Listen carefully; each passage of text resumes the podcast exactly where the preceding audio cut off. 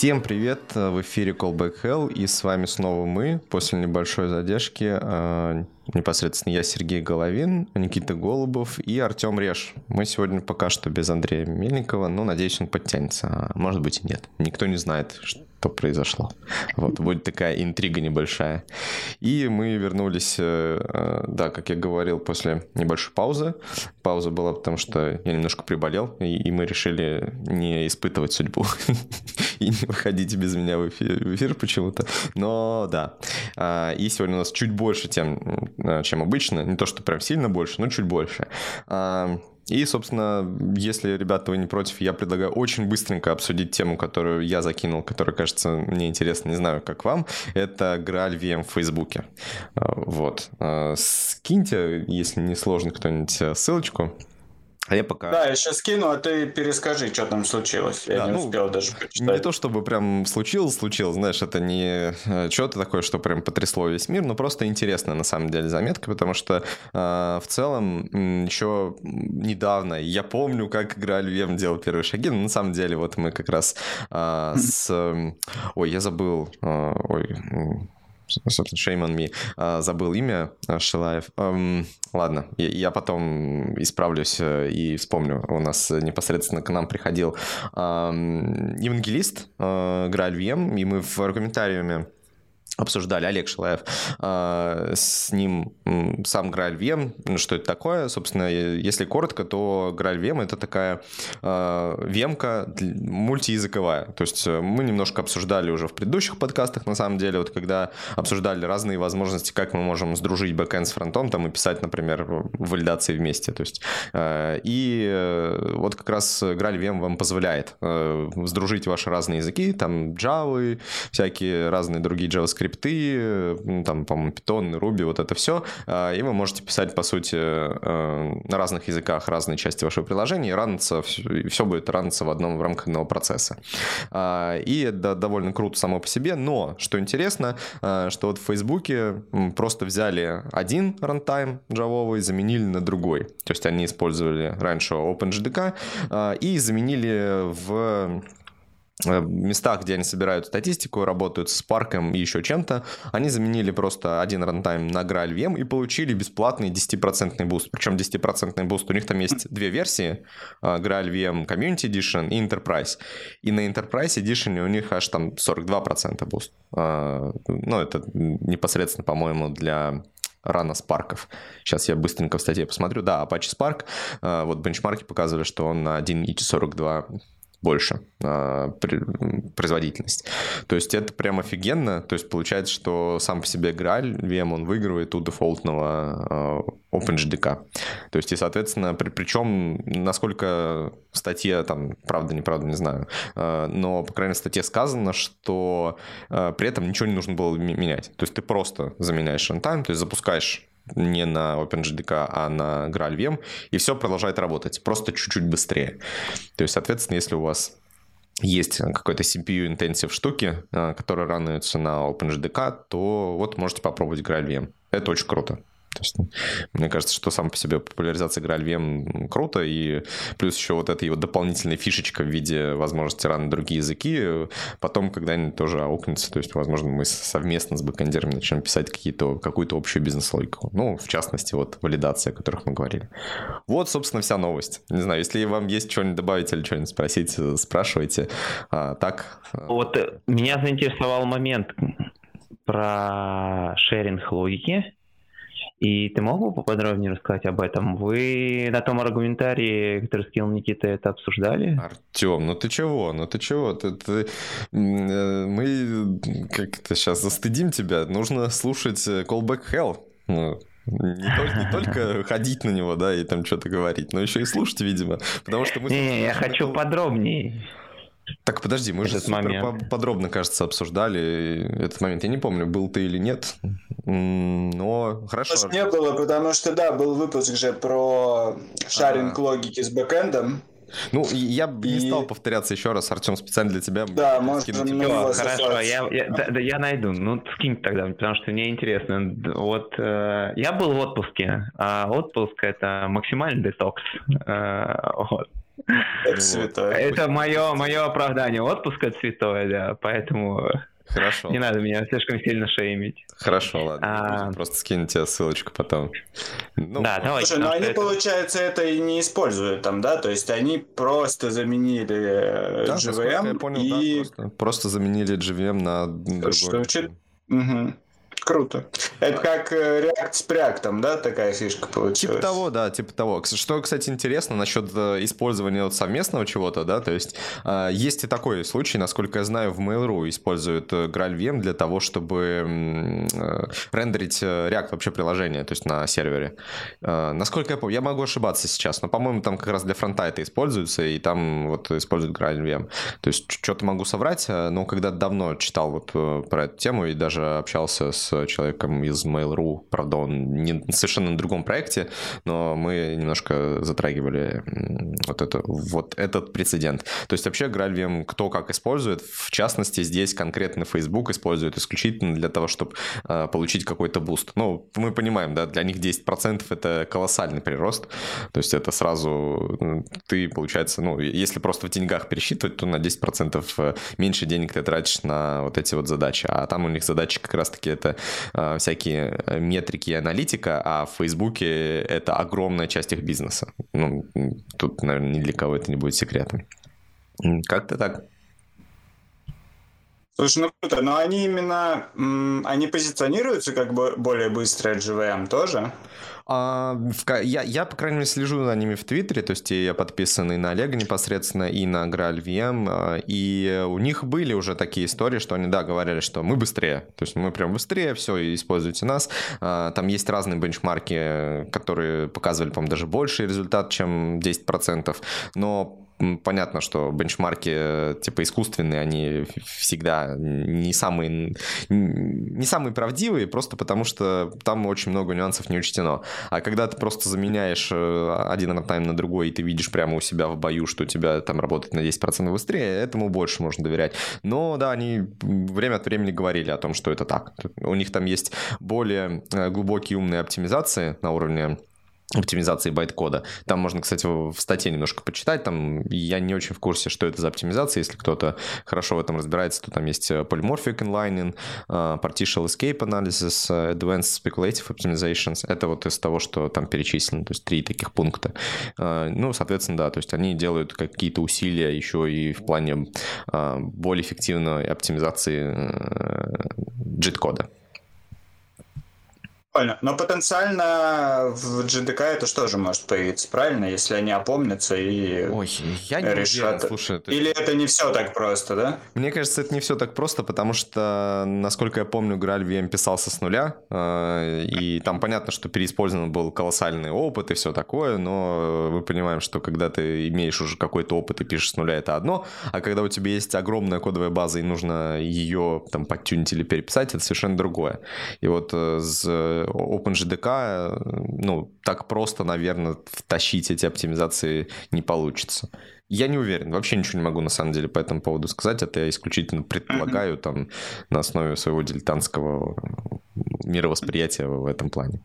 То есть кажется, что если бы могли, наверное, бы сделали. Наверное, не могут. Хотя, по идее, то, и то продукты одной и той же компании, э, и, может быть, они просто не хотят конкурировать э, между собой. То есть просто невыгодно будет. Не знаю, не знаю.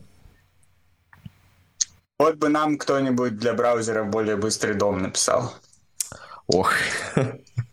Ну, там еще, мне кажется, что браузер, даже если сравнивать с GVM, браузер штука настолько сложная, что сейчас взять и написать новый браузер, ну, практически нереально. Ну, мы Ну видели, да, да. например, Mozilla, да, мы уже обсуждали тоже, что, типа, вот, взялись одни, попытались, но что-то не сильно взлетело. Там даже пока что движок не то чтобы сильно взлетел, не то что взять и прям переписать все. Они его забросили, кстати, я вот что-то забыл, я, по-моему, уже спрашивал. А, се- Серво, да, или как Да, он Серво. назывался? Слушай, я не помню тоже, не хочу сейчас соврать, по-моему, они заморозили сам Мгм. сервер, а Раст ушел Мгм. в комьюнити. И в итоге сейчас э, вроде как даже какие-то инвестиции привлек, в том числе от Microsoft. Не помню, не помню. Нужно освежать это в памяти. Если, кстати, у нас есть э, слушатели, которые в курсе вот этой всей ситуации, то можете к нам залетать и поделиться инфой. Вот, ну, а так можем, наверное, переходить уже к следующим темам. Тут особо, наверное, больше добавить нечего. Так, Никит, у тебя там еще парочка тем, я предлагаю. Да, мы можем как раз от скорости э, мало знакомых нам, да, виртуальных машин перейти к более близкому, к скорости фреймворков и реакта, наверное, в частности. Там несколько как бы событий сейчас происходят одновременно. То, что React э, про 18-ю версию рассказали, где появятся как сказать, э, первые для нас, первые весточки вот этого конкурентного рендеринга, а, про который очень давно начали говорить, да, мне кажется, еще перед 17-й версией про это говорилось. Ну, то есть они долго готовили почву но сами юзеры пока ничего от этого не получали. Ну, юзеры имеется в виду разработчики, которые пользуются React. И вот вроде 18 версии у нас наконец-то появятся э, возможности какого-то, ну, тоже интересно, да, они поступают. Изначально они хотели сделать прям э, concurrent мод, в котором рендеринг будет асинхронный, будет отдаваться предпочтение а, событиям, которые инициированы юзером, да, а не, например, браузером или, ну, асинхронным запросом. Вот, но у многих, и, видимо, у самих разработчиков React были сомнения, получится ли мигрировать на такой ну, вот на такой новый режим рендеринга без э, получения каких-то проблем, и действительно сложно было представить, что из-за синхронности как раз вот этой конкурентности рендеринга не появятся какие-то странные баги, которые будет сложно отлавливать, да, то есть даже если у вас все покрыто тестами, это не гарантирует, что у вас в прод режиме не пойдет почему-то вот эта асинхронность по другому, ну, в другом порядке. Ну, типичные, да, проблемы асинхронности. Вот. И они, видимо, прислушались и к, сомнению, и к сомнениям комьюнити, и не знаю, может, у них и внутри какие-то ранние тесты показали похожие проблемы. А в итоге будет пока одна новая пишка, Use Transition, да, по-моему, она называется, а, которая, ну вот с помощью которой можно будет разработчику самому говорить, то, что вот эти изменения, они более приоритетные. Их нужно выполнять в первую очередь. Или наоборот. Я вот не помню, кстати, как точно там, но она, вот эта опишка, она позволяет руками э, размечать приоритетность. А, либо помечать приоритетные, либо неприоритетные. Это, наверное, не суть. И вот это, опять же, способ React решать проблемы производительности с помощью разработчиков, которые пользуются React. И ну, интересная ситуация, да, то, что изначально вот все эти принципы React с иммутабельностью, они много накладывают э, требований ну даже не требований, просто ответственности за производительность, они всю перекладывают на разработчиков. То есть если на это все забивать, то ну, рано или поздно приложение начнет тормозить, ну и в худшем случае у вас не будет бутылочного горлышка, у вас просто будет все понемножку складываться вот в медленную работу интерфейса. И, ну, там, те решения, которые раньше были что у нас было, там Pure Component, э, Shoot Component Update и так далее, они вот чисто рассчитаны на разработчика, который этим занимается. А вот этот concurrent мод, казалось, будет наконец-то что-то, что React будет делать сам, но нет, в итоге у нас снова опишка, которая нам позволит руками заниматься оптимизацией.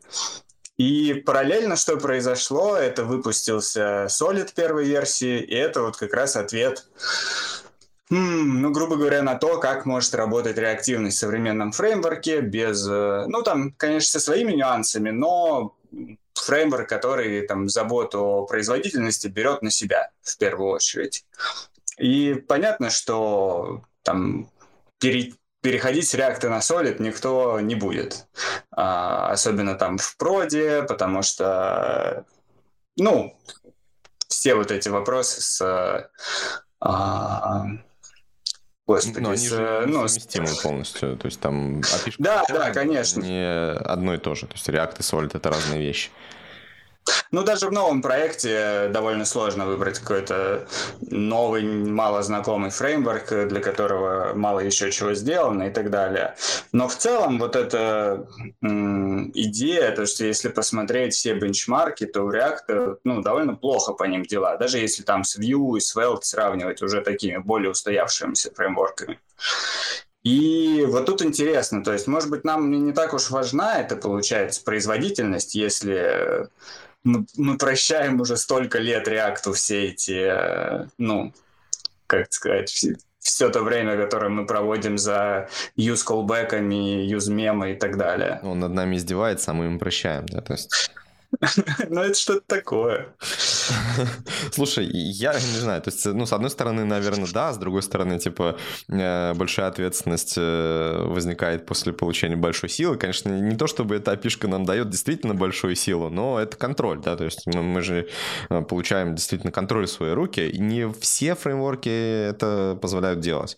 То есть и у некоторых, ну, там, допустим, даже Vue тот же, нужно просто понимать какие-то особенности его работы, например, что у тебя на самом деле то, что выглядит как plain uh, object, это на самом деле не plain object, да, то есть и ты не можешь просто uh-huh. ассайнить что-то.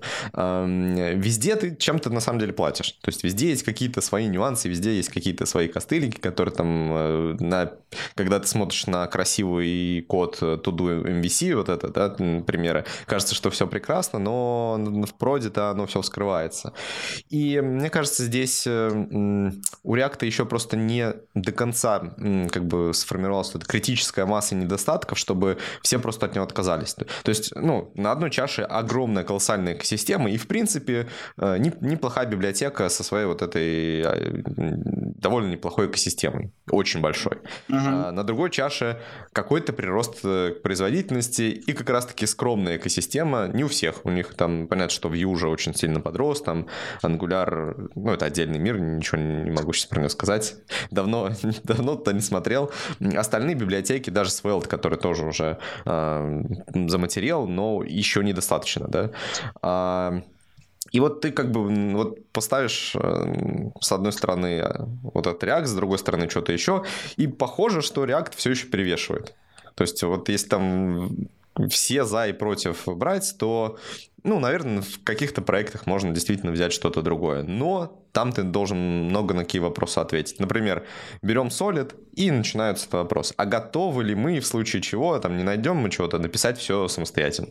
Если готовы, прекрасно. Uh-huh. Да, ну и так далее. Там. А будет ли он хорошо там дружить с нашей системой сборки там, и так далее? А, а если это новый проект, совершенно новый проект, то, возможно, все в порядке, и нам никуда не нужно будет там одно с другим сдруживать.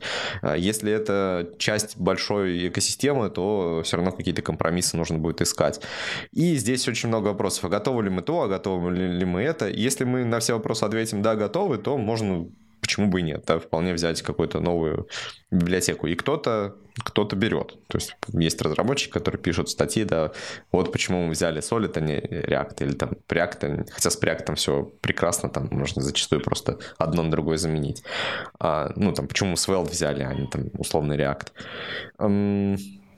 для массового потребителя пока что, наверное, React это такое очень хорошее, хорошее решение. Там, да, с недостатками, но это, знаешь, как такие вещи. Очень знакомые недостатки, они, без которых ты через 10 лет будешь ностальгировать. Да как, как вот React нам позволял использовать свой прекрасный, там, не знаю, use callback с, с очень странной опишкой, но такой родной.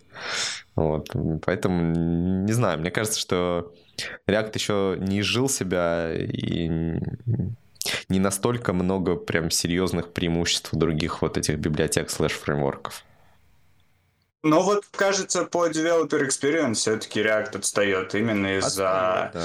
В React, ну, мне кажется, в React намного важнее понимать, как он внутри устроен, зачем там мутабельность, чем э, во Vue понимать, что ты работаешь с прокси, а не с э, обычным объектом. Во Vue, да, это можете Правда. стрельнуть при деструктуризации, но это во всех таких э, ну, подходах с прокси, оно в той или иной мере есть такая проблема. Ну, ты один раз с этим столкнешься и будешь знать. В реакте, ну, куча есть нюансов, там какие-то иногда кажется, ну не то, что банальные вещи, то, что проблема еще в том, что мы там пытаемся оптимизировать свой компонент, но мы не можем, если этот компонент публичный, а, закладывается то, что нам обязательно будут э, передавать э, один и тот же callback, например. Я вот недавно с таким столкнулся, и пришлось, э, ну, городить такую штуку, что вместо того, чтобы перерендериваться на каждой на каждое обновление пропсов, а некоторые из них приходится класть в ревку, ну, чтобы ревку, не возникало каких-то... Да, чтобы не возникало циклов. Да, и это такая штука, ну, как бы это выглядит как э, костыль, костыль какой-то, да, когда этим пользуешься. Он вроде, он вроде крутой, он решает проблему, и это такое, ну, интересное решение получилось. Можно в отдельный хук вынести, но, блин, это, короче, хук для того, чтобы справиться с каким-то ограничением а, именно самой библиотеки. Ну, и вот кажется, да. ну, даже если на Vue посмотреть, э, там, кажется, много из этого все-таки решено. Э, Наверное, но опять-таки у меня, допустим, нет такого опыта с Vue, я немножко там тыкался и что-то могу судить, э, смотря на него со стороны, но ну, кажется, что э, о любом фреймворке можно много чего плохого сказать, если ты очень хорошо понимаешь, как он работает, и уже хорошо с ним поработал, да, там написал э, там несколько крупных приложений, и, скорее всего, у тебя сформируется вот это там представление, что вот здесь кастель, вот здесь кастель, вот здесь там принято делать странно, вот здесь там принято делать странно. Э, и разочарование обычно возникает не тогда, когда ты смотришь со стороны, да, вот тогда, когда ты уже неплохо поюзал. Может быть, действительно они лучше. То есть, но обычно, ну, как бы э, мой опыт подсказывает, что ничего бесплатно практически не бывает, и э, за какое-то удобство ты где-то чем-то все равно заплатишь. То есть, э, если у тебя DX лучше в каком-то одном моменте, то, скорее всего, он, наверное, хуже в каком-то другом моменте. Потому что, ну, плюс-минус сейчас... Э, да, там у React есть действительно идеальные решения, и очень много костылей вокруг них. Ну, сам по себе виртуальный дом — это далеко не идеальное решение, и вот эти костылики, они вокруг этого виртуального дома обычно обычно и строятся а, и возникают из-за него. У других там более современных штук уже виртуального дома нет, а, и там change detection механизмы по-другому работают.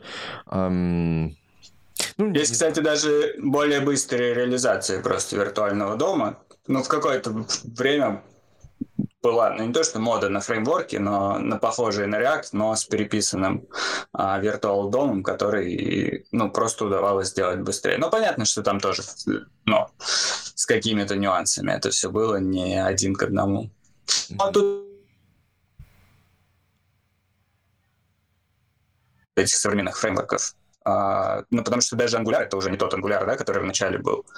И в этом плане, может быть, все-таки он начинает устаревать. То есть те вещи, которые лежат его в основе, их невозможно изменить.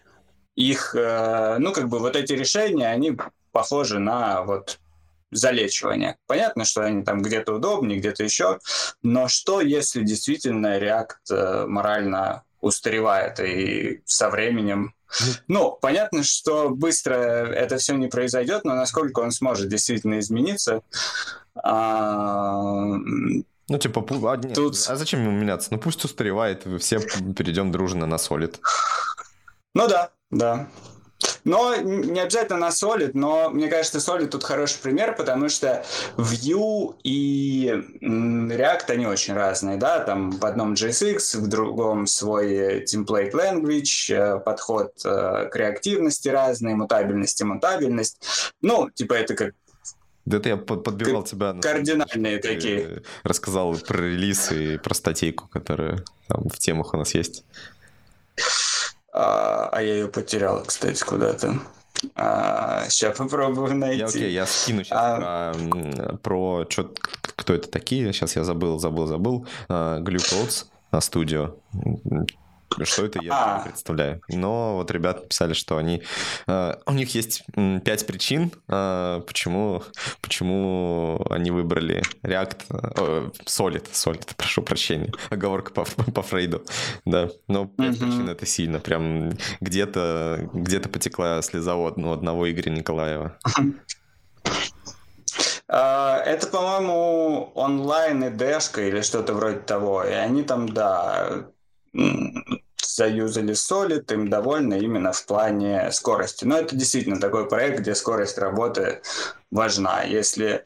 Я не знаю, кстати, на чем Visual Studio код написан, но вряд ли на реакции, да, потому что это пришлось бы а, ну вот представьте, да, настолько сложное приложение делать на реакте, это ну, сразу вызывает сомнение, насколько это действительно оправдывает средства. Ну и там э, те use кейсы, когда к Svelte обращаются, это, там, например, для слабых девайсов, э, например, для телеков. Насколько я слышал, часто для э, ну, для телевизионных систем, ну, где очень слабые процессоры и так далее, используют Svelte, потому что он просто работает а, шустрее других фреймворков, а без фреймворка все-таки, ну, как бы DX намного хуже получается. И э, в этом плане м, Solid интересен тем, что он очень похож визуально на React. То есть, несмотря на то, что... Ну, и не то, ну, в смысле, API ты имеешь в виду, да? Да, да, да, то есть по API он э, намного более знаком. Там тот же JSX, там те же, ну вот, грубо говоря, хуки. Mm-hmm. Э, он при этом совершенно, он, он отличается от React больше, чем Vue, потому что Vue с React хотя бы Virtual DOM, да, общая технология. А у Solid нет никакого Virtual DOM, он там э, прям компилит этот JSX в разные функции и так далее. Ну, то есть он кардинально другой, но при этом выглядит он очень похоже. И а, и при этом нету вот, этой, вот этих мучений с тем, что у нас компоненты постоянно обновляются, надо что-то мемоизировать и так далее. Компоненты выполняются один раз и все. И, возможно, это, ну, мне кажется, Solid может подтолкнуть э, немного React-разработчиков задуматься, а насколько все-таки React а, хороший, насколько долго нам стоит его терпеть. Не знаю, ну как бы это такое. Конечно, очень ну, абстрактно. Да, я, кстати, когда вот недавно писал обертку на Racket скрипте, на React, я как раз смотрел на Solid, типа думал, блин, может на Solid сделать, потому что Solid прям такой солидный и классный, и api ровно та же самая. Mm-hmm. То есть там на самом деле можно бесплатно еще какой-нибудь, не знаю, не React, а как, как это называется? Сакт ну, что-нибудь такое, да, сделать э, mm-hmm. проект, обертку над э, Сольдом просто скопипастив предыдущее решение, потому что на самом деле там будет ну, может быть, чуть-чуть отличаться, но, по сути, э, то решение у меня получилось сделать в сколько-то там, 60 строчек кода. Э, ну, я думаю, что для Solid будет плюс-минус то же самое. То есть, поэтому... Mm-hmm в этом плане действительно они очень похожи, и самое главное, что они идейно похожи, то есть какие-то привычные практики можно будет переносить один к одному. Ну, понятно, что там библиотеки не перенесешь, но это уже вопрос времени немножко и упорства. А у них там статья Давай. написано первым пунктом, что он делает э, diffing DOM а в build-time е. И что-то у меня никак в голове не складывается. Это как? Как они это делают? А, насколько я знаю, там не то, что дом диффинг, а просто JSX а, компилируется в две функции. Одна функция для создания и другая функция для обновления. То есть, по сути, состояние дома никак не читается. Uh-huh. А, Svelte, Svelte похожим образом работает, а, только, ну, как бы, может быть, там помощнее за счет того, что у них прям свой этот темплейтинг, а не а, JSX. Но идея такая, то, что первый раз у тебя выполняется функция создания, а следующие разы уже в зависимости от того, какой там сигнал, ну, вот эта реактивная переменная изменилась, она триггерит какое-то обновление напрямую в доме. То есть ты изменил э, значение переменной, и прямо вот в то место, где она используется в доме, произошла запись. То есть да, нет никакого хранения. Да, да, да. Ну, на самом деле, да. Да. Ну, тоже, что интересно, что в Solid этот подход появился чуть ли не раньше, самого, чем, раньше, чем Svelte, потому что Svelte, насколько я понял, только в третьей версии появился именно вот такая компиляция а, шаблонов, а в Solid Ryan очень давно с этим экспериментировал. Ой, а, я... Ну, они, да, в этом плане похожи. Не возьмусь, не возьмусь, ну так сильно набрасывать. Э, тут нужно, наверное, какого-нибудь эксперта в Свелте, типа Паши Малышева, и с ним это обсуждать. Я думаю, что он там расскажет всю предысторию подноготную и так далее. Что там, кто первый был? Ну да. А, что интересно, сейчас есть, а, правда, он, по-моему, еще не зарелижен, это какой-то фреймворк, ну, уже такой, типа application фреймворк, а не просто для рендеринга. А, Astra он называется, и там, если я ничего не путаю, а, они хотят сделать возможность билдить сразу несколько, ну, типа UI-фреймворков или использовать, точнее, несколько UI-фреймворков э, в одном приложении. И это позволяет, типа, делать все приложение на реакте, но какие-то особо чувствительные к производительности части, например, сделать на Solid. И вот это интересный подход, когда, да, мы, мы уже не ограничены одним фреймворком. Фреймворки весят все меньше, некоторые вообще ничего не весят, да, как э, Svelte, но там какую-то все равно нагрузку добавляют. Но в целом как будто и, и, их размерами можно пренебрегать иногда. Ну, там не, неправда, это же там типа справедливости ради, на как раз-таки на маленьких приложениях это так, но на больших приложениях-то как раз разница будет на противоположная. То есть Svelte будет больше весить, например, чем React. Потому что там он, бывает, компайлит э, кусочки рантайма непосредственно прямо в компоненты. И ты там будешь собирать... Ну да, но это от количества зависит компонентов. Ну, То да. есть для одного компонента Svelte всегда типа будет э, меньше. Да, но, а, но я про то, что... Может быть так, что ты как бы не, не то, что пренебрегать, просто это тоже нужно учитывать, и может оказаться так, что, ну, там, например, сейчас услышат нас и пойдут писать на Svelte, а потом посмотрят, смотрят, а у них кажется, что код Svelte занимает там в три раза больше, чем код э, React в бандле в итоговом. Они скажут, как так? Вот э, обманул Никита. Зачем, зачем? Так что тут... Так, ну, если... По... Ну, я ж не это говорю. Я говорю то, что если у нас есть приложение на одном фреймворке, например, React, то мы можем особо важные для производительности части сделать на другом фреймворке. Если они будут а, там на Solid да. или на Svelte, то это, ну, мы не все приложение переписали и у нас изменился размер. Это мы сделали просто маленькую часть. И, ну, получили высокопроизводительный компонент, не замора... ну, не пытаясь бороться, да, с фреймворком, который для этого просто не создан. Ну вот, mm-hmm. наверное, стоит признать, что React, он не создан для производительных задач. Если мы хотим сделать что-то производительным в React, нам нужно как раз вот весь этот контроль, который нам дает React, он нам нужен ровно для того, чтобы бороться с минусом React. Это вот в постоянных перерендерингах, в ну да, которые, в общем-то, нам замедляют потом работу и усложняют даже и DX. Вот. И, но, конечно, там у него есть другие плюсы и так далее. Mm-hmm. И вот такой способ комбинирования фреймворков мне кажется интересным, потому что, ну вот, микрофронтенды сейчас вроде как тоже про это, но иногда не совсем.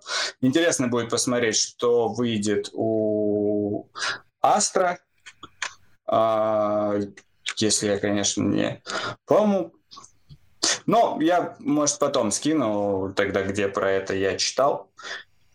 В чем там идея? Ну, по-моему, у них как раз разбиение. Это, видимо, такой микрофронтендовый прям фреймворк.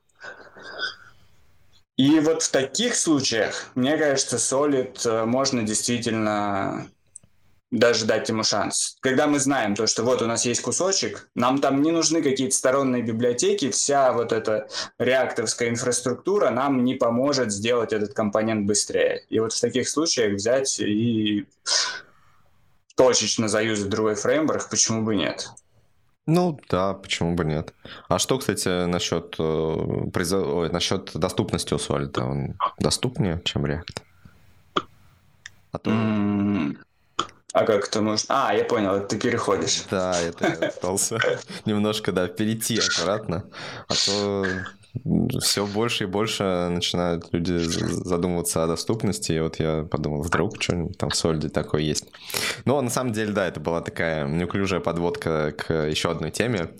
А, э, ну, если, конечно, по Сольду у нас э, больше ничего нет, а то мало ли Обычно, обычно я прям думал, что ты сейчас скажешь, нет, у меня есть еще что добавить. Ну ладно, раз, а, раз больше нечего. Не, про соли довольно долго можно говорить, но это действительно все пока такое теоретическое, так скажем, потому что, а, ну да, то, что он разрабатывался там типа 4 или 5 лет и вышел в 1.0, это еще не повод э, бежать и использовать его э, сразу же в бою. Сначала, да, начнем, как всегда, с пэт-проектов. Да, да, ну еще нужно разработать кучу всего, да, там Solid, Router, вот это все, как бы...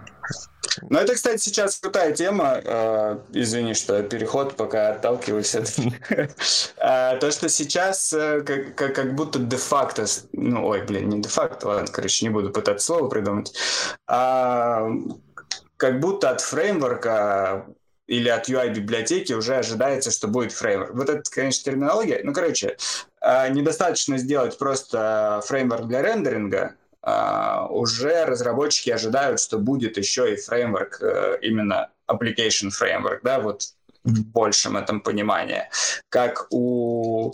Ну, Angular таким является, у React таким стал Next, у Vue Next, у Svelte э, Svelte Kit, и Solid, поэтому они сразу там, по-моему, в анонсе 1.0 говорят, то, что вот сейчас идет работа как раз а, над роутерами, стейт-менеджерами и так далее, и все это будет в а, каком-то общем, не помню, как называется, ну, грубо говоря, ну, какой-то ну, solid kit. Да, ну, да, да, да. Типа люди ожидают, что сразу дайте мне все готовое, я тогда буду на этом всем писать, потому что, да, ну, какие-то энтузиасты, конечно, им вообще все равно, они сами, сами все напишут, но понятно, что там для среднестатистического разработчика там, э, это нецелесообразно просто. Зачем ему это нужно, если, э, если нет, то есть это слишком много усилий потребует от него. То есть, ну, не, я даже под разработчиком сейчас э, имею в виду не конкретного человека, а там какую-нибудь команду, да, то есть зачем мы будем рисковать и внедрять какой-то солид, если там вокруг него еще не образовалась какая-то экосистема, которая нам нужна, все равно нужна. То есть мы никуда от этого не денемся. Ну, интересно, что из всех как будто вот больших и даже новых фреймворков React остается единственным, у кого нету типа first party экосистемы, где все... Разработчиков? Да, да, да. Ну, да, ну, типа он идейно и задумывался так, и, видимо, уже mm-hmm. сейчас и нет в этом необходимости. Ну, окей, давайте ну, да. поехали. Поехали дальше. Да, доступность. Доступность супер важная штука. А, и вот, я не знаю, мы немножко прослоупочили, но в том числе из-за того, что от... перенесли немножко выпуск. А, но если вы в Твиттере сидели там две недели назад, возможно, вы видели, как э, злой марсианин и арт-директор как раз у марсиан а, Роман Шамин, он писал о том, что вот наберем кучу лайков, э, напишу статью про доступность. Ну и, собственно, лайков набрали, э, я свой лайк там закинул, так можно сказать, внес э, лепту лайковую а, свою. Ну и, соответственно, статью а, написал. Статья получилась, на мой взгляд, очень хорошая, потому что там действительно а, не перегружено прям большим количеством особенностей и нюансов. Там Рома внизу ссылается на книжки и там дополнительные ссылочки на почитать. Их, на самом деле, не так много, всего две. Но есть базовые какие-то рекомендации. Они скорее там больше про рекомендации дизайнерам, но есть хорошие поинты, вот которые я тоже для себя э, вынес, э, так сказать, или даже просто обратил внимание, потому что э, они там как-то откликаются в моей жизни, потому что, например, вот он как раз говорил, что доступность нужна не только слепым людям, но и слабовидящим. При этом слабовидящие это не только те, кто там видит совсем плохо, а если у вас есть проблемы со зрением, то для вас это будет актуально. Вот у меня проблемы со зрением есть, и для меня действительно актуально, потому что иногда там какой-нибудь смотришь на какой-нибудь мелкий шрифт и хочется плакать потому что невозможно это читать. И э, Ром там как раз рекомендует, что вот выбирайте для, э, для текстов, которые э, основной контент содержат, делайте так, чтобы они были в диапазоне там 14-18 пикселей. Ну и действительно, если я так по рефлексирую, то я стараюсь сейчас использовать 16, потому что мне комфортно. Ну, то есть, опять-таки, потому что есть определенные проблемы со зрением, и мне так комфортнее.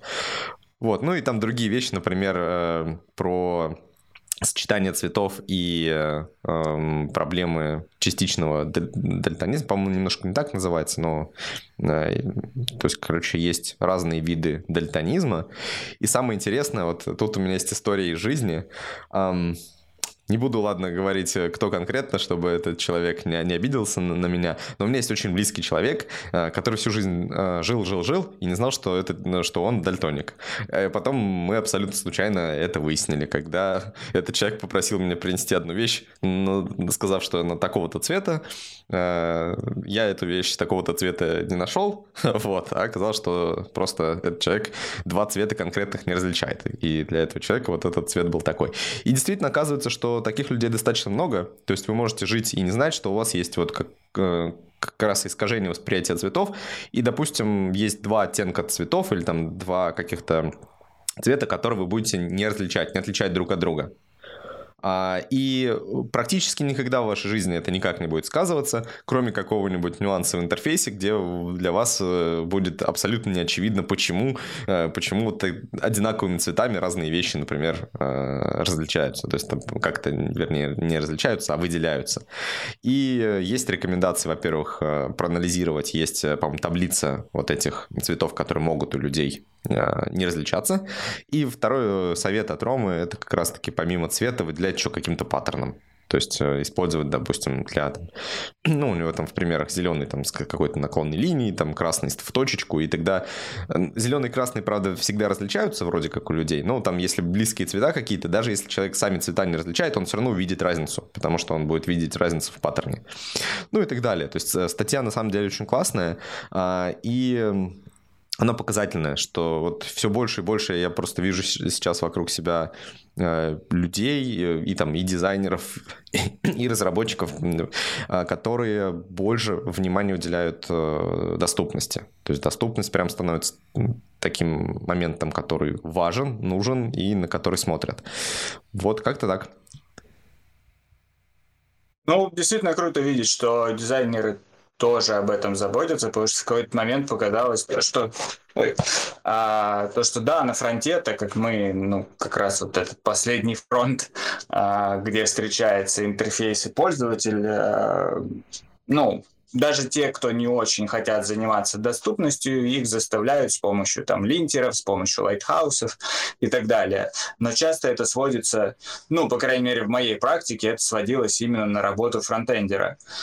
И при этом многие проблемы можно заранее избежать на этапе дизайна. Мы недавно там, переделывая дизайн-систему одного сайта, а, столкнулись с тем, что ну, действительно, дизайнер выбирал очень неконтрастные комбинации цветов, где disable цвет был еле виден. И, ну, часто это из-за того, что дизайнеры работают там на супер крутых э, мониторах с высокой яркостью, где там даже маленькое различие в яркости цветов будет заметно, но на каком-то там на телефоне, когда ты ну, просто на солнце на что-то смотришь, или если просто у тебя плохой монитор, э, этот текст просто сольется с фоном. И часто, к сожалению, дизайнеры, ну, те, с которыми мне приходилось работать, на это как будто не обращают должного внимания. А, при этом... Сделаем ремарку. Ну да, да, да. Да.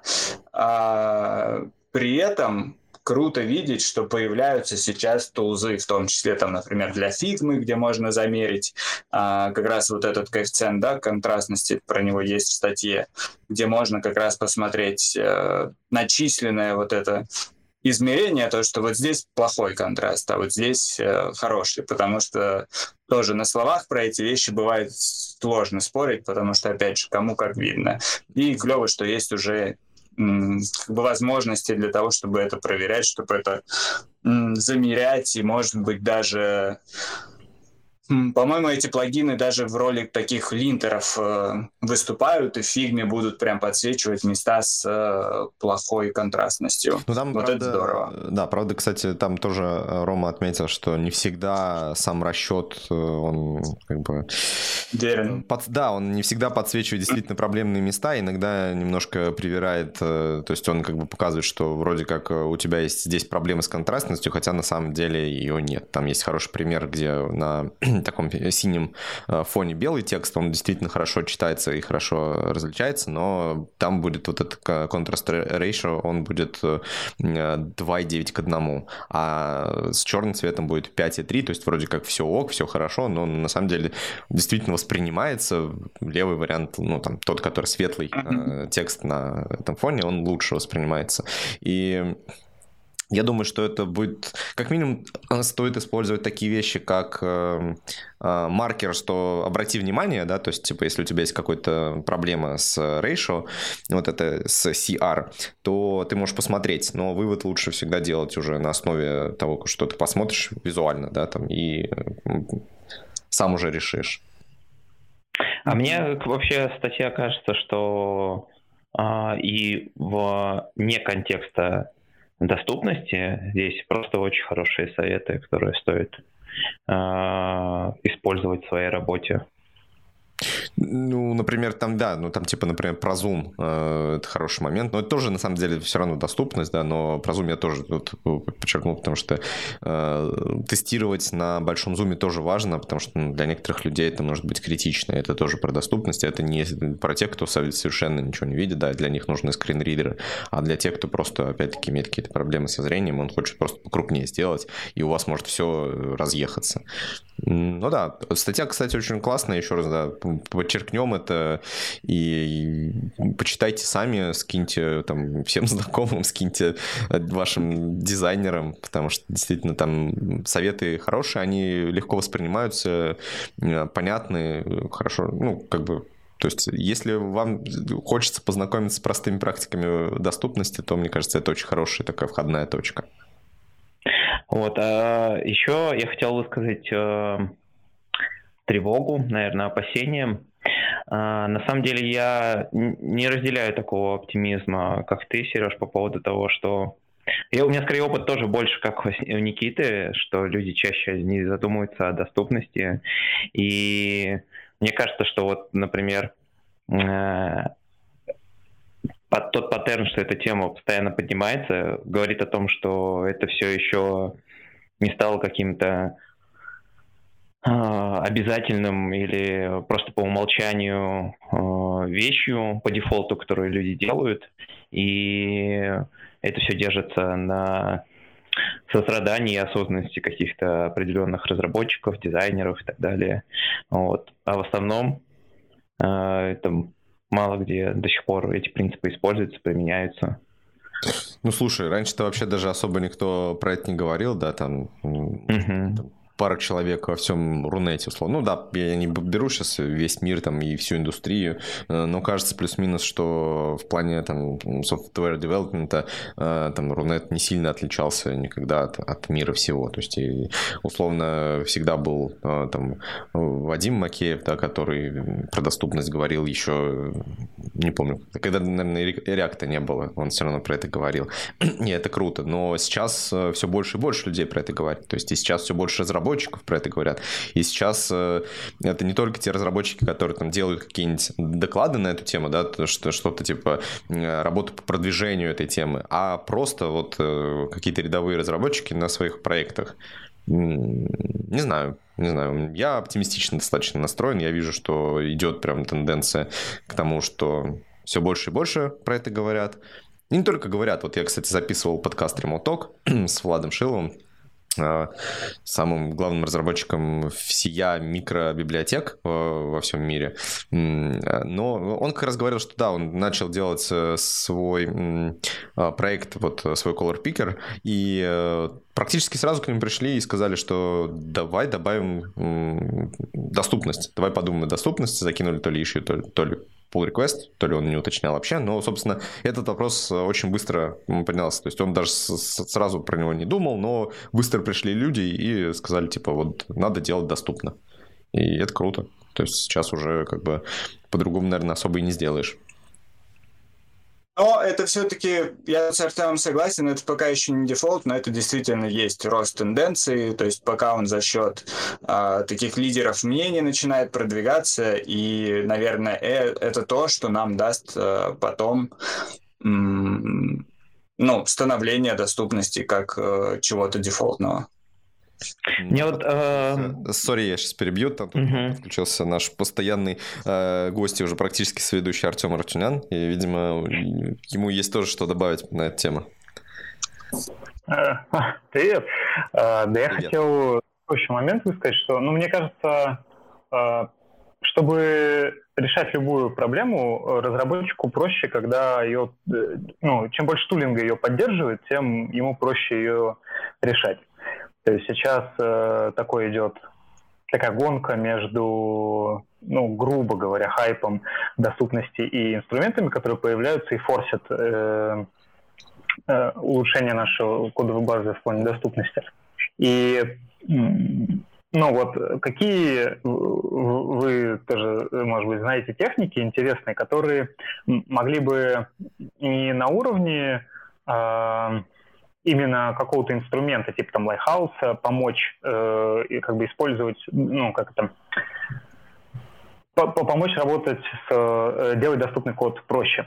А может быть еще какие-то паттерны кода. Вот я знаю, я, если честно, не часто пишу тесты а, на UI особенно, но знаю, что хорошей практикой является, например, выставление Э, тестовых якорей на интерфейсе не через тест ID какой-нибудь, как это раньше популярно было делать, а, собственно говоря, использование, используя ARIA Described by какой-нибудь, то есть айдишники, которые используются в том числе, точнее не в том числе, а, собственно, изначально как раз-таки подразумевается, что мы используем айдишники для обозначения какой-то а, там семантической части нашей страницы, а потом мы еще дополнительно используем каким-то образом э, эти айдишники, в частности, для тестирования. И, ну, вообще, общий, наверное, такой подход можно было бы выделить, что э, нужно э, искать, как бы, какие мы можем выделить, э, выделить, функ, э, выделить функционал из доступности э, таким образом, чтобы когда мы, сейчас торможу, да, сегодня, э, когда мы писали какие-то функциональные части, касающиеся доступности, оно нам давало бы еще какие-то бенефиты. То есть, например, там дизайнить API компонент таким образом, что тебе нужно указывать там не текст, компонент, э, в компоненте какой-то, а указывать айдишник, анкор, ну, на какой-нибудь там а, заголовок, в котором находится текст для этого элемента. И у тебя просто нет IP-шки для того, чтобы пробросить именно текст, ты должен именно вот а, указать там а, а, айдишник заголовка. Или вот, ну, какие-то подобные вещи. Ну, ты завернул, так завернул, конечно, да. Э, но, честно говоря, мне кажется, тут сейчас э, не стоит там вообще как бы говорить, что Lighthouse никак с этим не помогает, потому что можно линтить сейчас с Lighthouse. Ну, плюс ко всему кажется, что частично для этого есть линт можно использовать. То есть некоторые вещи все равно ты там можешь какие-то наличие каких-то атрибутов проверять, и это уже... Я не слышал прям, знаешь, про устоявшийся какой-то конфиг, э, типа условного конфига Airbnb, который решает проблемы доступности, но какие-то вещи на уровне API э, компонентов можно чекать. То есть это можно настроить даже. А какого-то универсального решения, которое будет сразу все э, решать, я тоже не слышал, не уверен даже. Но сейчас появляются библиотеки типа там React, Spectrum, Reactaria, а, которые, сейчас скину ссылку, а, которые подразумевают э, описание хуков и функциональных каких-то частей, которые отвечают там за механику работы компонента, типа модалок и так далее. Mm-hmm.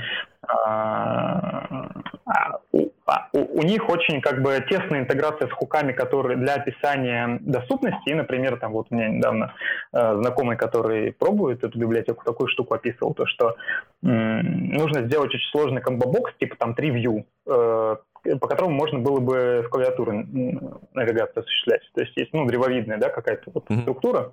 И ну, это иногда удобно, это не только там удобно тем, кто мышки нет, а иногда это просто действительно удобно, да, кто просто привык с клавиатуры. Вот. И э, в React Spectrum задизайнены опишки хуков таким образом, что ты проектируя как бы вот эти вот там древовидную структуру, ты там указываешь тоже какие-то определенные атрибуты, и у тебя автоматически и а, получается ну, доступность правильно работает. То есть ты, ну, э, это как бы уже идет смешение. Ты даже уже непонятно, ты описываешь а, какую-то семантическую часть, и в итоге получаешь еще функциональную, то, что у тебя там какие-то ну, правильная навигация осуществляется, а не просто там, подсказки в виде там, озвучки и все такое. Или ты наоборот пытаешься э, функциональную часть описать, а у тебя еще вдобавок и а, accessibility не страдает.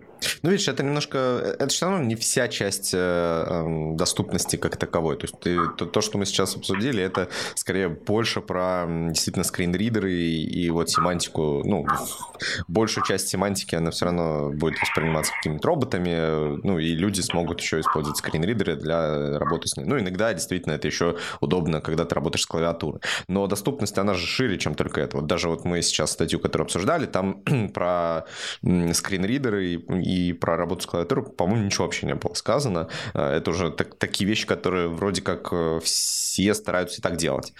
И там чуть менее... Ну, это как будто не очень от дизайна зависит уже. Ну да, да, то есть это действительно не очень сильно от дизайна зависит, но доступность складывается из многих-многих факторов. И вот какого-то типа решения, которое э, диктовало бы эм, много ну, как бы навязывала, да, на уровень э, кода все правильные решения с точки зрения доступности и как бы комплексно к этому вопросу подходила. И я, если честно, даже не видел особо нигде. Я даже не видел это в виде какой-то одной теоретической там штуки, типа книги, то есть когда там все собрано. Я, кстати, вот эту книгу, которую приводил Рома, не читал, к стыду своему, но думаю, что добавлю в... Ну, ну вот даже вот эта библиотека, да, то есть ты если, э, скажем так, ну вот э, дизайнишь от нее э, что-то, описываешь какой-то UX, то у тебя будет хорошая доступность. А если у тебя не получается с помощью библиотеки э, что-то выразить функционально, да, какой-то там компонент, ну, навигацию в компоненте, то, значит, может быть, с точки зрения UX тебе, ну, UX-дизайна переделать нужно компонент. То есть, вот, опять же, у меня знакомый, он делает э, интерфейс, который, ну, если совсем по-простому говорить, э, много чартов и фильтров к ним. И там, ну, они очень сложные и связанные, там, ну, нужно понимать, что при изменении одного изменилось другое, нужно клавиатура бы хорошо перескакивать с одного на другого, потому что это даже быстрее будет, чем мышкой водить. И а, каждый раз, когда я ему там я, я, может быть, чуть додумываю, но идея такая, что каждый раз, когда ему прилетает э, от дизайнера какая-то новая фича, типа там нужно суперчарт, который там вообще с анимашками летает весь, идет проработка не только дизайна, но и UX в плане вот как раз-таки навигации, что вообще возможно реализовать э, этот функционал так, чтобы, там, ну, опять же, даже клавиатура работала просто, а не так, что у тебя будет скакать просто по всей странице этот фокус, и ты даже не будешь понимать, а почему он там на следующем табе из одной стороны в другую прилетел. Потому что у тебя там какие-нибудь плавающие окна, которые туда-сюда, значит, движутся и что-то там отображают. То есть, э, и, и это к тому, что э, вот в статье может быть больше про UI-дизайн а, и про картинку, а UX-дизайн, он тоже же очень сильно завязан на доступность. Ну да, да, это правда. Ну, типа, я, я не знаю, я здесь просто не, не вижу каких-то противоречий, что действительно есть какие-то вещи, которые, наверное, помогают одну часть вот этой доступ, ну, вообще в целом доступности подтянуть, но нужно просто помнить, что она не только состоит из э, улучшений в, в, в плане UX, э, там, работы с клавиатурой или скринридеров, есть еще много чего другого, а, что, ну, ты просто поднимал вопрос про автоматизацию и навязывание как бы на уровень кода, на уровень там дизайна API каких-то практик. А, мне кажется, что не все просто решается таким образом, и поэтому таких вещей особо-то и нет, комплексных. То есть не отдельно конкретно, вот как ты вот скинул, да, React Spectrum Libraries, а чего-то там ультимативного для всего фронтенда, да, который будет там тебе по рукам бить, если ты там, например, контраст неправильно э, задизайн. Ну, Lighthouse пытается таким быть. Да, вот Lighthouse пытается, да. Вообще, знаете, что обидно? Что где доклады от продуктов про доступность? То, что эта вещь, забота о юзерах, идет не от людей, как будто работа которых заключается в заботе о юзерах, а все-таки от тех, кто Ну, какое-то время это действительно было так, как будто, ну, если вот. разработчик не позаботится о доступности, то доступности на проекте просто не будет. И никто, даже тестировщик не скажет, продукт не скажет, все как бы будут довольны. Только у разработчика будет э, немного свербить в душе, если он где-то видел доклад про доступность, но не сделал то, что там говорили. Вот, я об этом тоже хотел сказать. У меня тоже такое впечатление создавалось, и особенно когда статьи какие-нибудь читал раньше про доступность, такое чувство, как будто э, человек пишет это как э, ведет свою партизанскую войну э, против, э, скажем, э, бизнеса. Вот. И э, мне кажется, что ребятам как раз не хватает того, что есть э, в статьях про доступность, что есть э, в источниках, которые указал Рома. Э, там есть курс, например, от Валерии, надеюсь, я правильно поставлю ударение, Курмак. И, в общем, первый же экран после вот презентационного первого, это экран, где рассказывается для бизнеса, зачем им нужна доступность, что это просто плюс 30% к аудитории. И мне кажется, просто если об этом чаще говорили в таких статьях, то ну, а, принципы доступности быстрее бы распространялись. Ну, наверное, да. Я просто, ну, честно говоря, мне кажется, что здесь очень много всяких технических нюансов, да, и просто, возможно, у продуктов нет глубокого понимания, а что, собственно, э, чего просить-то, типа, а что нужно-то сделать, и поэтому конкретные решения, они всегда и перекладываются, поэтому на разработчиков, там, на дизайнеров, на людей, которые непосредственно воплощают э, какие-то продуктовые задумки, потому что ну, будем честны, э, продукт-оунеры, они больше про бизнес-логику, про бизнес воплощение своей идеи, да, то есть это про то, чтобы э, идея заработала и начала приносить э, какие-то деньги.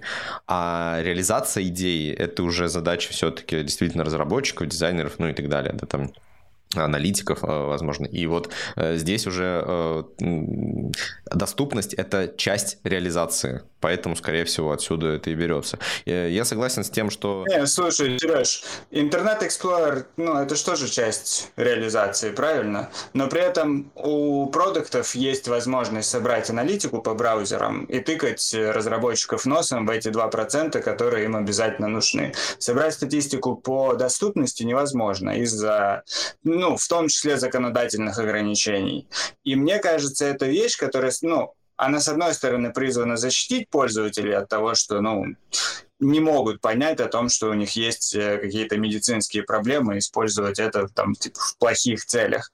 Но это играет минус то, что продукты зачастую смотрят только на цифры в своей работе, потому что у них, грубо говоря, ничего другого нету. И не видя цифры доступности, а, они не могут даже понять, что, ну, сколько ну, у какого количества людей есть с этим проблемы.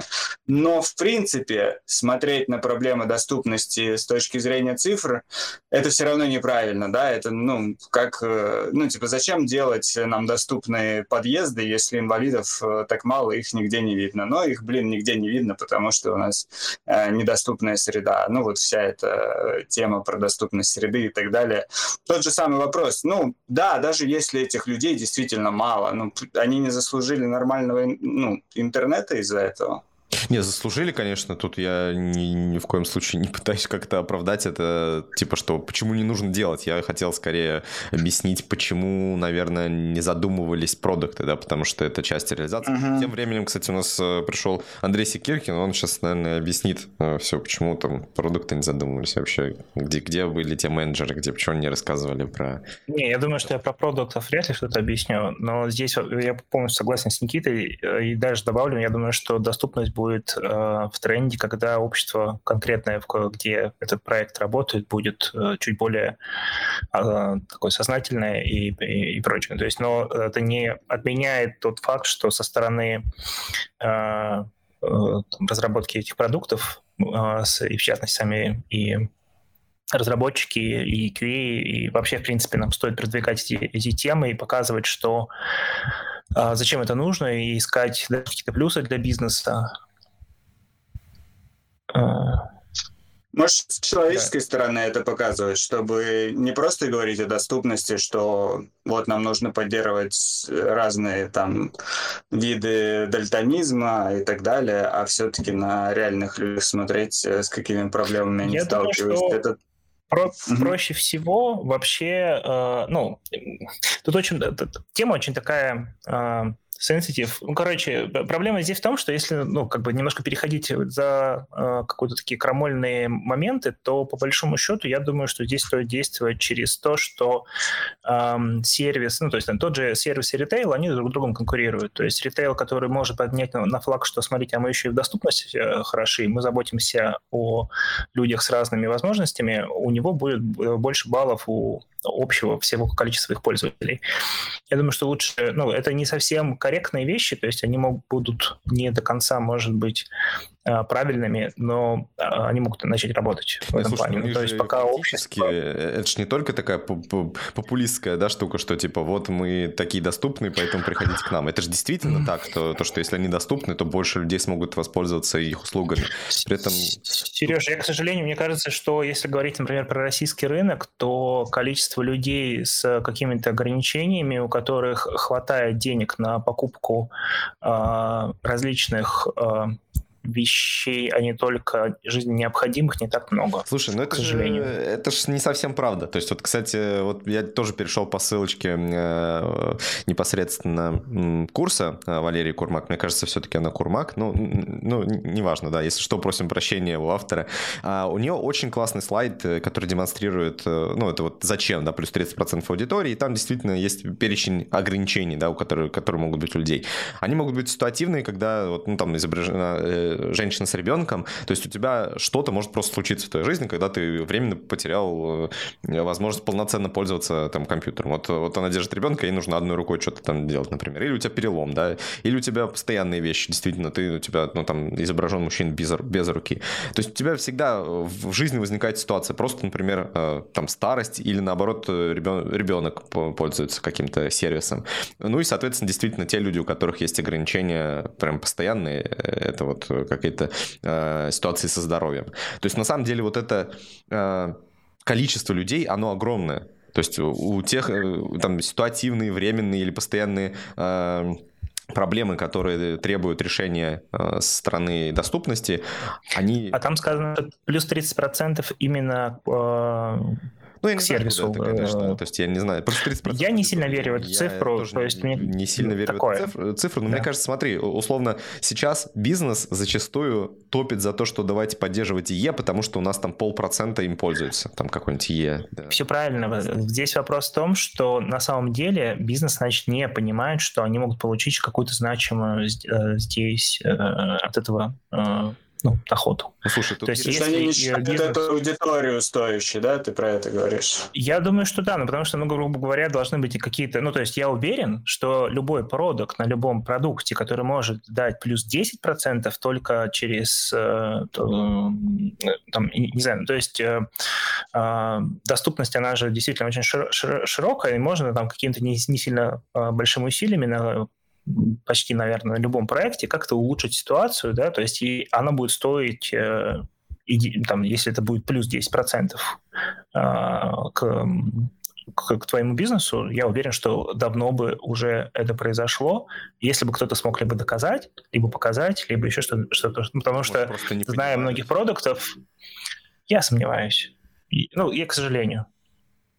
А, я не знаю, я не знаю. Мне кажется, что действительно очень многие вещи просто идут по, по инерции, ну, типа поддержка Е. То есть уже когда Microsoft уже его не поддержит, когда уже там действительно 3,5 человека им пользуются, а, при этом эти люди не имеют никаких реальных проблем, чтобы установить другой браузер. Эти проблемы зачастую очень сильно надуманные. И компании все равно продолжают поддерживать ИЕ. То есть все равно там объясняют, что ну вот, у нас там по статистике вот эти 3,5 человека в год заходят. Мы не можем же от них отказаться. А здесь аудитория гораздо больше, и ну, действительно это объяснимая штука.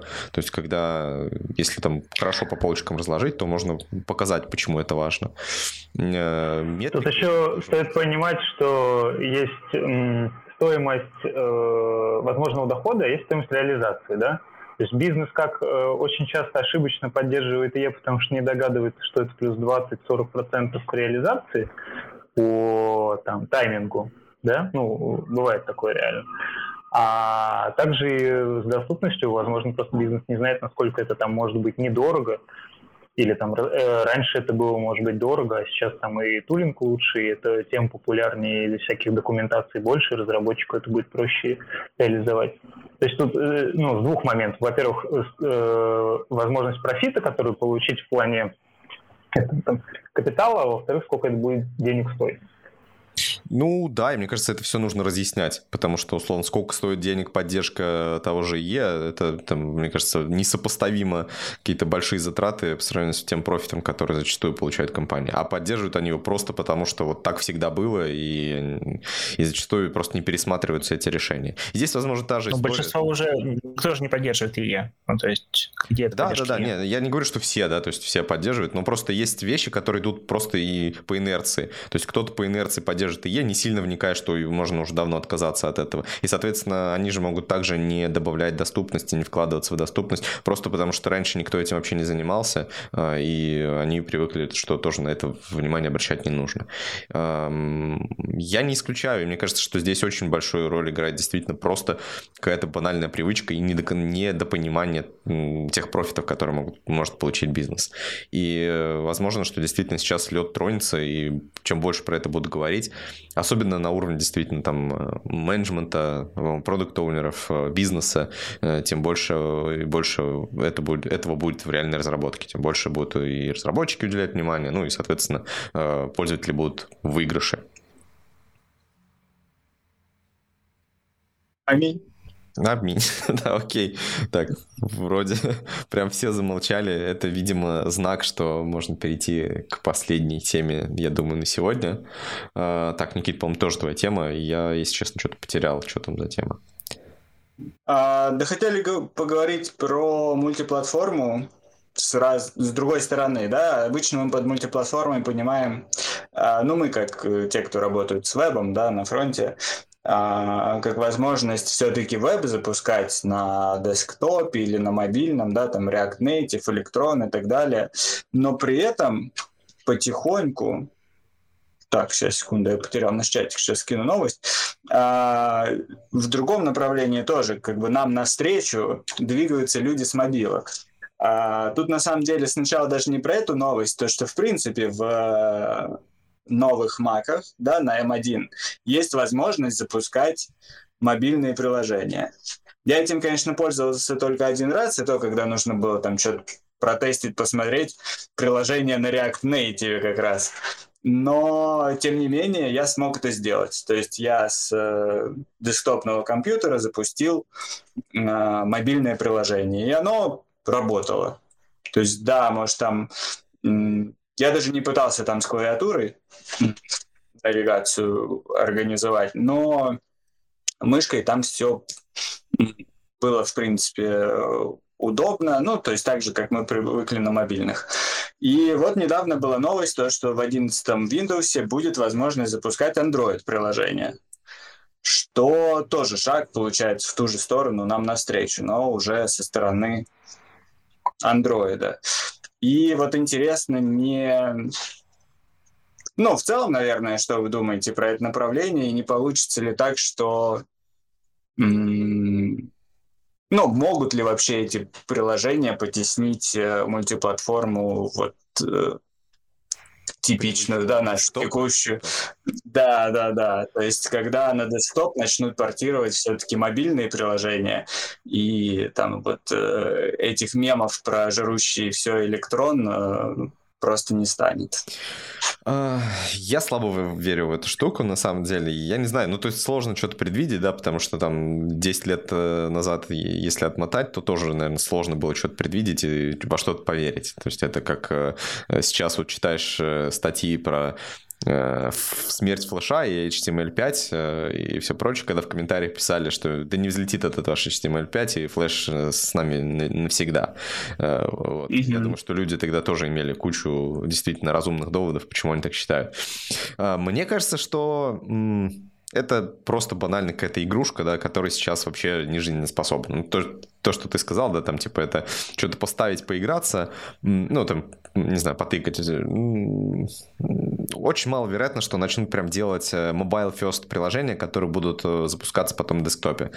А в том числе потому, что мне кажется, что сами по себе десктопные приложения тоже если это не специализированный софт, а, тоже умирают. Ну, типа, если мы пользуемся какими-то сервисами, то мы очень часто пользуемся этими сервисами в вебе. Причем даже профессиональный софт э, уходит в веб все больше и больше. То есть, ну, если мы там э, вспомним, что раньше там какие-нибудь скетчи были и все прочее, то сейчас вот, например, у нас есть Figma, э, которая в вебе работает. И ей очень часто прямо в вебе, ну, собственно, не то, что часто, ей в вебе и пользуются. А, и я не уверен, что тут что-то повернется назад, и в том числе настолько назад, что еще и в бок, да, что пойдут еще на мобилке делать такие вещи. А, на мобилках обычно все-таки какие-то приложения попроще, и, честно говоря, ну, там, условно, приложение связано с потреблением контента. И, честно говоря, я вообще не вижу причин, почему мне этот контент потреблять не из браузера. То есть мне, зачем мне ставить дополнительно какое-то приложение, так еще и не просто приложение, не, не то, которое нативно работает. А, ну, в случае с Mac, окей, это там все равно будет э, практически нативная работа. Да, это не практически, а это и будет нативная работа, просто в другом форм-факторе. А, в случае с Windows это будет какая-то эмуляция, но зачем мне ставить и так извращаться и ставить такое приложение, если я просто могу пойти там и тот же Twitter открыть э, во вкладке браузера или там YouTube открыть во, во вкладке браузера. Поэтому, честно говоря, очень скептически настроен в этом отношении. То есть я не представляю, что такое случится. Ну и не исключаю. А интересно, зачем они... Ну, э, на майках понятно, они как будто это сделали, потому что могут. И Возможно, им действительно это было несложно. Раз у них теперь эти процессоры одной архитектуры, наверное, это все-таки ну, не такая уж космическая была задача. Зачем это Windows? Просто как ответ, э, что мы тоже можем? Так там же говорится, что это все ради игр, мне кажется. То есть э, и, и вот бабаха вышла еще вдобавок в консоль от этого Valve, да? Анонсировали Valve консоль, э, которая на винде, с AMD-шным простом практически. А, да, да, сорян, на Linux. Но э, в смысле, в том плане, что там десктопный, да, ну, на Linux, но там э, Linux полноценный, десктопный. То есть там можешь любые пакеты запускать, там ARM архитектуру процессора, Ой, его. X86, да, э, да, там э, Рязань стоит. И по мощности все круто. И мне кажется, будет, э, будут перетекать приложения, только не там, да, Твиттер полистать, а игрушки, скорее всего, потому что сейчас ну, геймдев очень развит для мобильных, и как бы если нет проблем портировать на тем более более мощное железо, ну, это, конечно, тоже такое относительно, но видеокарты на э, десктопных компьютерах мощнее, чем на мобильных. Если есть возможность портировать все эти игрушки, которые там, ну, очень много они... Э, UX, э, там, мобильные игры при запуске на десктопе, он будет не так сильно отличаться, как э, UX какого-нибудь приложения, даже просто там, я не знаю, э, шопа, шопа какого-нибудь, где есть выпадашка с бургером и так далее. Угу. А, на мобильном и на десктопе. Нормально ты сможешь, да, но опять-таки вопрос. Ну да, ну как бы... Приложение для этого. Да, короче, я думаю, что сейчас будут игры захватывать очень. Ну, это, то есть, э, направление попытки а, джать этот рынок тоже. Если честно, вот возможно, возможно, действительно, ну, то есть, как бы это разумное объяснение, и это может что-то объяснить, но я не представляю, mm-hmm. а что мешало вот разработчикам этих игр просто точно так же портировать их на десктоп. Ну, то есть, они даже делали это, но эти игры особо не пользовались большим, большой популярностью. Так, а сейчас вообще не надо ничего делать. Так и, ну, просто продавай все. Они же тоже использовали какой какой-то там э, игровой движок, там фреймворк, да, вот э, условно, я, я не знаю, Unity, да, и делали свои мобильные игры на Unity. Так а, а что им мешало э, просто скомпилировать? Слушай, ну если хорошо делать э, даже любое мобильное приложение, все равно между Android и iOS разница там будет ощутима. То есть все, равно это надо поддерживать. То есть все равно там контролы по-разному, UX тоже отличается. А если там ты делаешь э, на веб какой-то, то там WebView может тормозить в этом iOS и там ну, и вообще ограничений с точки зрения PWA больше. То есть по-любому так, там у них такой же набор нюансов какой-то был, который их тормозил. Сейчас просто, ну, я не говорю, что там революция какая-то, но это, наверное, сыграл свою роль. Значит, ну, какую-то, мне кажется. Возможно, возможно. Я, если честно, настолько далек от мобильных игр, что ну, совершенно далеко. Я ни, никогда, мне кажется, особо в мобильные игры не играл. Может быть, ты прав, потому что рынок огромный. Я, да, я знаю, что там цифры колоссальные, там люди играют большое количество. Единственное, что я слышал, что все-таки играют в основном люди, которые не могут себе там позволить э, там ПК-гейминг или консольный гейминг, и очень часто на дешевых смартфонах играют, и поэтому вот мобильные игры как раз очень сильно там популярны э, в странах э, с низким уровнем жизни а, поэтому, ну, типа, у них, ну, как вот Андрей до этого говорил, у них просто не будет возможности купить себе десктоп, чтобы поставить туда эту мобильную игру. Но я не знаю. Может быть, я ошибаюсь, и может быть, действительно, собственно, и Apple, и Microsoft что-то понимают получше меня в этом плане, скорее всего, и знают, для чего им это надо. А, но история показывала, что зачастую вот как раз-таки вот эти корпорации, гиганты, они действительно могут сделать что-то, что совершенно нерелевантно, что совершенно ни, никому не нужно было. Но вот Microsoft делал свой метро UI, который потом они благополучно очень долго выпиливали. И выпилили наконец-то, да. Не знаю, не знаю. Короче... Я вот еще добавлю мысль с, с, э, с точки зрения теории заговора. Сейчас, э, ну, давно уже, конечно, но а, облачные стриминг ресурсы Я вообще тоже вообще не играю абсолютно, прям совсем, прям ни капельки, но новостей про это очень много. И вот, стриминг, live- стриминг игр сейчас очень популярен, набирает обороты. По-моему, и Microsoft уже запустил какой-то свой сервис, и там и Nvidia, и Amazon, и кому только не лень, короче. Вот. И мобильные игры, они же все равно, наверное, когда пилятся, рассчитываются на более слабое железо, да? То есть, э, ну да, как бы. И, наверное, все-таки вероятность того, что у тебя там на среднестатистическом, как как-то среднестатистическое на среднестатистическом телефоне, э, короче, когда ты делаешь игру среднестатистическую, э, ты захватишь меньше среднестатистических телефонов, чем среднестатистических компьютеров, потому что компьютеры все-таки ну, мощнее телефонов, наверное, среднестатистических.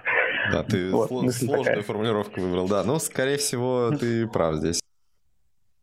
То есть я единственное, что не очень, ну, опять-таки, опять выражаю вот это же сомнение, что э, в этом цель, ну, наверное, да, может быть и в этом цель. То есть, но мне кажется, что вот изначальный посыл Никиты, то, что вот таким образом будут возвращать какую-то кроссплатформенность или вытеснят кроссплатформенность, которая там электрон нам дает, или подобные решения, там просто кроссплатформенные э, тулкиты, типа, там, ну, а что у нас осталось-то из существующих решений. Наверное, какой-нибудь только Замарин с, с их моно. Flutter.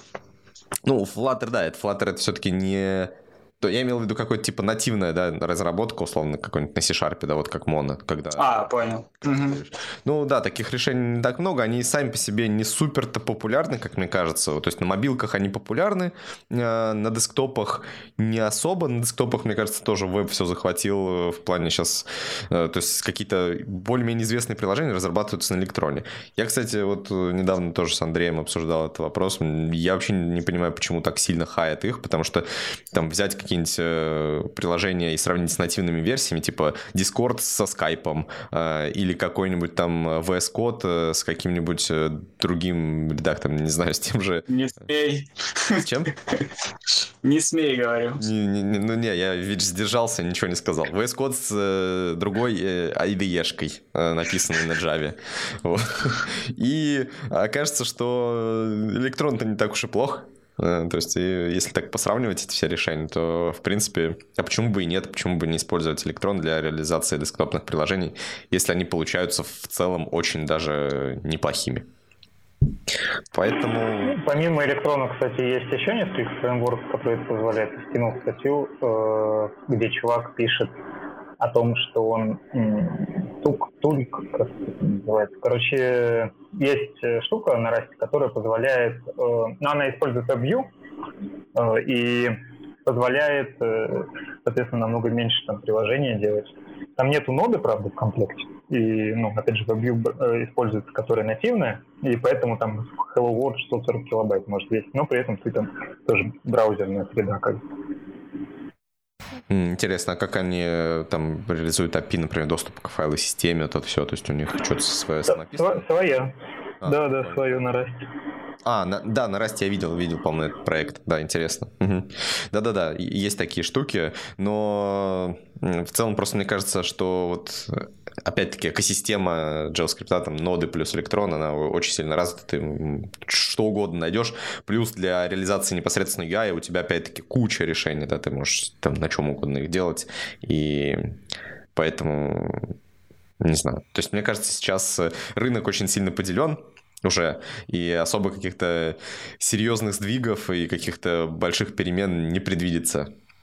Но, ну да, да, произойти может все что угодно. Посмотрим. То есть сейчас интересное время, что э, винда затянет вот это свои Android-приложение, эмуляцию у Mac, есть вот это э, iOS-приложение. Э, пока я, если честно, практической пользы вообще никакой не вижу, но может внезапно она появится из ниоткуда, и люди начнут прям активно писать вот такие приложения-гибриды.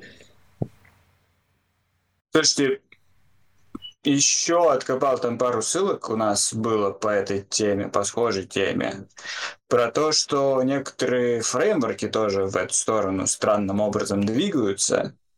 А, из совсем прям стран... Я вот пока не до конца могу понять use case, но React Native для веба. То есть есть специальная обертка над React Native, которая позволяет native приложение выводить в вебе. Ну, слушай, это есть... что-то за гранью добра и зла, мне кажется. Следующий... Ну, то есть, вроде как... Я поясню, на самом деле это чуть ли не единственная нормальная возможность писать кроссплатформенные приложения, потому что у React Native э, единственное, э, что роднит React Native и React там DOM, это JSX. А все, ну и хуки, понятное дело. А все остальное там очень сильно React. отличается. Сам React, да, то есть мы его убираем. Ну, я имею в виду, ну да, ну как бы... Ну, я поэтому говорю, JSX и хуки, то есть, да, React, mm-hmm. ну, как ранее это делал. А все остальное там достаточно специфичное. То есть там своя система стилей, которая похожа на флексбоксы, но или инлайн стили можно использовать, но как бы тоже там с особенностями. Там э, свои компоненты, там нет дивов, нет спанов, там как бы свои примитивы. И, ну, действительно, ты можешь какую-то доменную логику там как-то зареюзать, более-менее получится у тебя, но так, чтобы у тебя прям изоморфное приложение было, это очень сложно сделать. И ты не можешь написать приложение под веб и портировать его на React Native. Это будет очень больно и тяжело и сложно. Прям вот очень.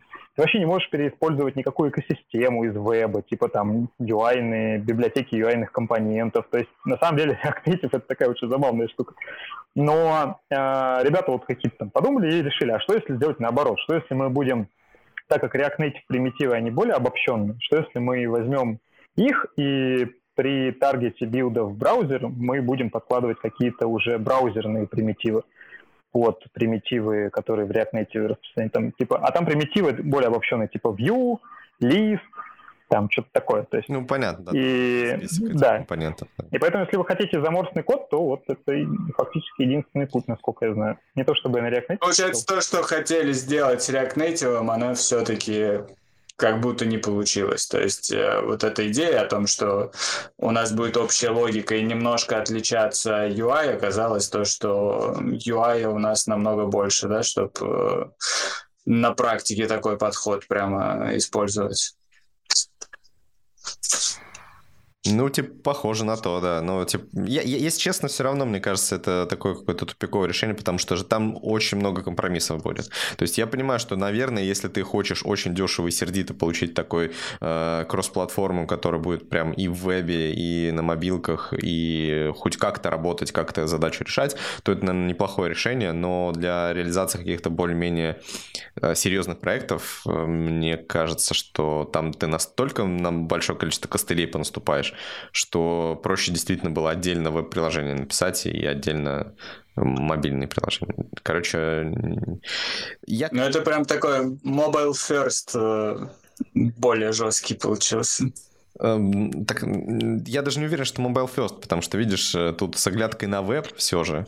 И вот э, React Native это прям mobile first, mobile first, потому что там ты как про веб не думаешь, ты про веб можешь думать только в тех местах, где ты непосредственно сам код отделишь, да бизнес-логику отделишь от э, э, слоя презентации, от view, и ты можешь его действительно переиспользовать. А здесь получается, что как бы ты вроде как view делаешь универсально для всего, но одновременно получается все проблемы всех платформ тебе будут постоянно со всех сторон там как-то вылезать.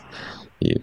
Тут стоит еще заметить, что React Native это вот если с вебом, да, связывать, то все не очень хорошо.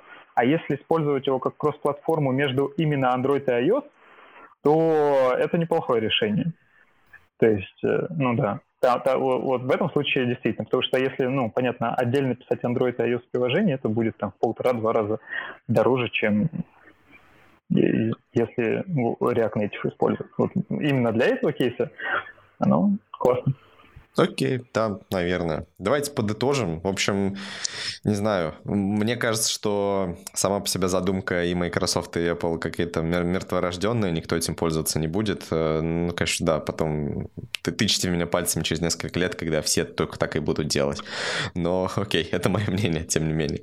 Эм, вот эта штука с React прикольная, но я бы тоже не стал использовать. И я не знаю, давайте, вы, если хотите, выскажите тоже свое мнение на эту тему. Будем потихонечку сворачиваться. Кажется, что здесь уже все тоже обсудили. Слушайте, ну кейс про игры, мне кажется, самым достоверным про то, что зачем-то нужно Apple, потому что у них же появился недавно игры по подписке свои, и из них действительно много доступны и на Маке тоже. И, возможно, им для этого помогли а, ну, вот эта их общая архитектура и возможность запускать приложения, и плюс эти игры — это нетипичные мобильные игры, которые нацелены на free-to-play и всякое такое, они там работают с контроллером и так далее, то есть это действительно а, что-то ближе к типичным компьютерным играм, и можно предположить, почему эту игру человек захочет запустить и там на компьютере или Apple TV тоже. Зачем это Windows, пока не очень понятно. Возможно, после появления VSA у них тоже стали развязаны руки, и там тот же Android им оказалось не так уж сложно симулировать. Может быть, они там наперед что-то думают, посмотрим. Но Возможно, это действительно... Ну, хотя не знаю, зачем вот Android игры на компьютере, я не представляю. Это... Зачем вообще эти Android игры, да? Да, зачем? Я думаю, что на самом деле у винды это фантомные боли. То есть они решили, что Apple Uh, ну, то есть они, uh, у них был Win, Windows Phone, который не взлетел, и сейчас они как будто не, выглядят немножко как инвалиды по сравнению с Apple, у которых есть все. И если Apple как раз вот понятно технологически, зачем это все нужно, то у винды они такие, ну, типа, давайте мы сделаем так, что Android и это будут вот один лагерь, а Apple, э, Apple другой лагерь. То есть они э, огромный Android мир, который есть сейчас, начали пытаться ассоциировать с Windows. Но Интересно. А сейчас еще Valve, собственно, переманит всех, всех геймеров на Linux э, со своим Steam Deck, да, то есть и все, и винда совсем без ничего останется, только с Android играми. Будет совсем печально. Но, конечно, да. Интересно. Ну... А Microsoft сделали уже какой-то свой дистрибутив Linux, по-моему, недавно была новость про это, так что они тоже не засиживаются на винде. То есть, ну, короче, винда обречена. Все переходим на Linux, э, и кажется, что это самое разумное решение в 2021 году. Так, Артем. Отличный вывод. Да, Артем, давай последнее мнение за тобой. Скажи, что ты думаешь на эту тему, и будем разбегаться. А я думаю, что, скорее всего, это когда-нибудь взлетит. Все будут играть в Android игры с винды. Не, я не думаю, что, кстати, для Android игр. Я думаю, что, скорее всего, ну вот на маках точно, может быть, даже будет какое-нибудь э, использование приложений мобильных на маке. Ну, можно представить кейс, когда просто человек привык к какому-то UX UX на своей мобилке и просто будет запускать по тем же причинам на Э, себя на десктопе то же самое предложение. Я просто думаю, что если ребята захотят... Кстати. Да, или наоборот, кстати, да. Сейчас же iPad такие уже суперпрофессиональные, вот эти с клавиатурами, с, с э, тачпа, вот с тачпанелью. Да. Не тачпанелью, как это было. Плюс это все очень хорошо ложится в историю ребят с э, их вот этой экосистемы, которую постоянно все хвалят. А, ну или не хвалят, но хотя бы добрым словом кто-то да и вспоминает. Вот. И, может быть, и, ну, они захотят как-то дальше развивать. И если они захотят, то стопудово какую-то историю выложится, э, хорошую, которая будет долго. Если не захотят, то все умрет. Но мне кажется, они захотят. Что-то в этом есть. Я не могу точно сказать, но у меня такое предчувствие, что что-то вот в этом есть. Что-то в этом есть. Хорошая, да, хорошая мысль. Окей, раз что-то в этом есть, давайте тогда все будем закругляться. Вы слушали Callback Hell. А, встретимся через две недели снова. Надеюсь, никаких э, форс-мажоров больше не случится. А, и напомню, надо было это, наверное, делать э, не в конце, когда уже никто не слушает. Э, подписывайтесь, в общем, на наши твиттеры, на наши каналы в Телеграме, в Ютубе, везде, короче, подписывайтесь. И всем пока.